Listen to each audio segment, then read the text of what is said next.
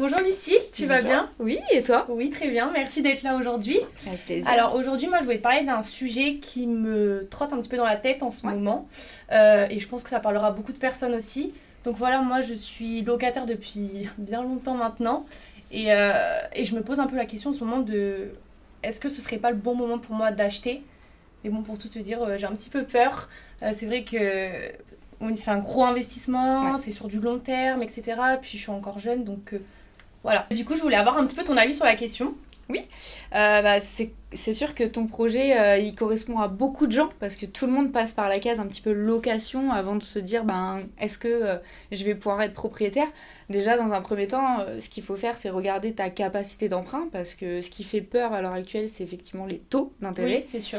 qui sont plus hauts qu'il y a quelques années. Donc c'est déjà la chose à faire en premier, c'est connaître ta capacité d'emprunt. Et une fois que tu connaîtras vraiment ton, ton budget, tu vas pouvoir aller visiter des biens qui correspondent à tes critères de recherche.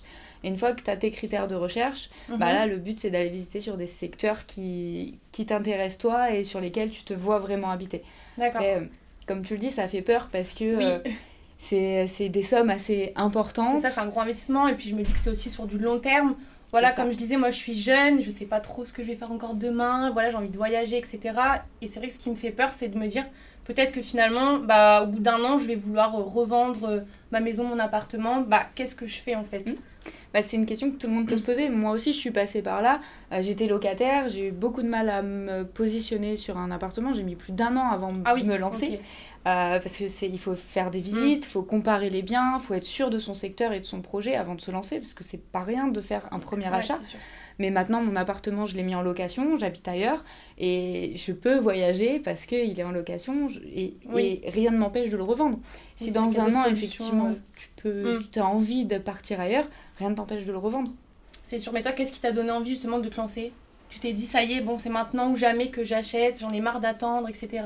En fait, tu vois, tu me demandais qu'est-ce qui est le bon moment. Je pense que c'est vraiment une question de période. Si effectivement les gens veulent se positionner sur euh, des appartements avec travaux, là c'est la bonne période parce qu'effectivement il y a les aides de l'État, il y a l'éco-PTZ, il y y a des leviers qui permettent de faire des rénovations énergétiques qu'on n'avait pas avant.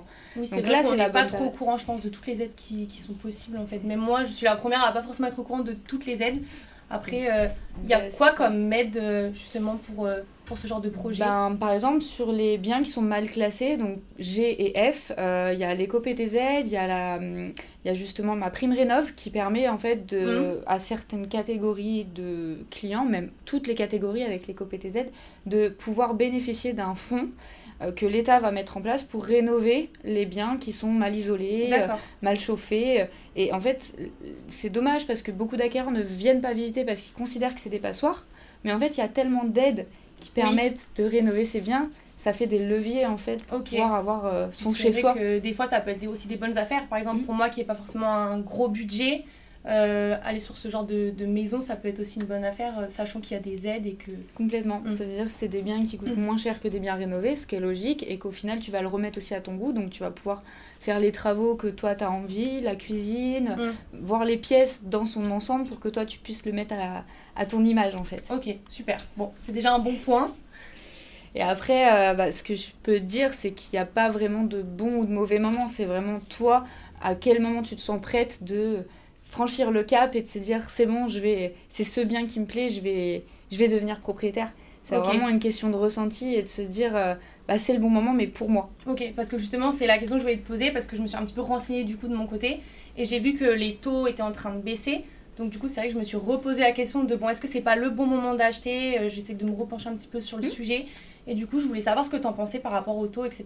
Est-ce que tu penses que c'est le bon moment d'acheter ou pas forcément? Bah, en fait, le marché évolue Tous- tous les mois. Il y a des taux différents, il y a des prix de marché différents. Donc, quoi qu'il arrive, les taux vont évoluer. Mm. Là, effectivement, les taux sont en train de rebaisser. Donc, c'est le bon moment pour se positionner. Oui. Mais de toute façon, le marché va réévo- réévoluer euh, dans Ouais. l'avenir. Finalement, il n'y a pas vraiment de bon moment, quoi. L'avantage, c'est que tu achètes à un certain taux. Là, admettons, tu achètes à 4%. Ça se trouve, dans deux ans, ça sera redescendu à 2%. Tu Mm. pourras renégocier ton taux d'intérêt auprès de la banque. Donc, d'acheter à 5%, c'est pas grave. Parce Oui, que tu oui. vas pouvoir le renégocier derrière. Donc, il n'y a pas vraiment de période Mm. adéquate. Si toi, ça te convient comme ça, faut se lancer. Donc maintenant que je t'ai expliqué un petit peu euh, tous les tenants, les aboutissants, euh, qu'est-ce que toi, euh, qu'est-ce qui te freine à l'heure actuelle pour commencer les visites, pour commencer le projet de recherche Alors moi, ce qui me freine principalement, bah, c'est le fait, comme j'ai dit un petit peu tout à l'heure, d'acheter et de pas vraiment savoir où je vais être demain et de pas trop savoir quoi faire de mon bien. Ok. Bah, ce qu'il faut te dire, c'est qu'une fois que tu achètes, t'es pas non plus prisonnière de ton bien. Parce que l'avantage, c'est que ça va te permettre d'économiser des charges, puisque le loyer que tu verses à ton propriétaire, c'est de l'argent que tu perds.